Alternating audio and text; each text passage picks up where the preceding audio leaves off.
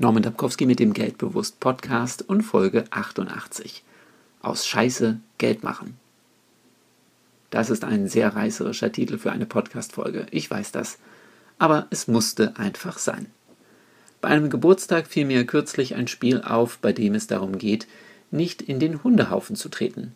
Es handelt sich um ein Spiel für Kinder und die Knete in der entsprechenden Farbe ist mit dabei.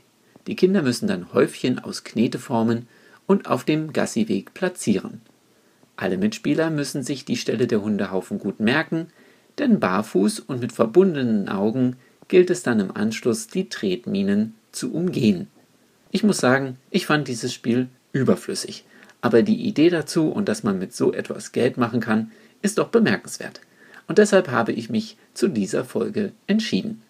Es gab in Deutschland auch mal eine privat betriebene Schimpfhotline, für 1,45 Euro pro Minute konnte man dort so richtig Dampf ablassen. Sogar Beleidigungen waren erlaubt.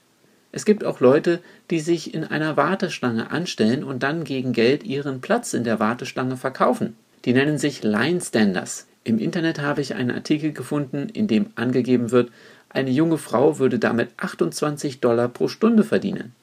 Und dann gibt es da noch eine Webseite, die einem anzeigt, wie viele Menschen bereits einen US-Dollar an den Betreiber eben dieser Webseite gezahlt haben. Es gibt nur eine Bedingung. Man muss selbst einen Dollar einzahlen. Die Seite heißt übrigens peoplepaydollar.com.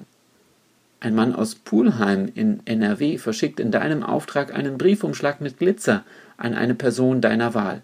Anonym, wenn du willst. Das Ganze ab 5,90 Euro. Es soll ja auch Leute geben, denen frische Luft fehlt. Auch dafür hat sich jemand etwas überlegt. Dosen mit frischer Luft aus dem kanadischen Rocky Mountains. Vor allem Kunden aus smoggeplagten Großstädten soll dieser Dienst einen gewissen Luxus bieten. Ich komme also zu dem Schluss, wer eine gute Idee hat und damit auf Nachfrage stößt, kann immer Geld verdienen. Und es gibt zahlreiche Möglichkeiten, Geld zu verdienen. Ich möchte dich daher in dieser Woche einmal darum bitten, über vermeintlich abstruse Möglichkeiten zum Geldverdienen nachzudenken. Und dabei wünsche ich dir wie immer viel Erfolg. Berichte mir gerne unter geldbewusst.wordpress.com von deinen Ergebnissen.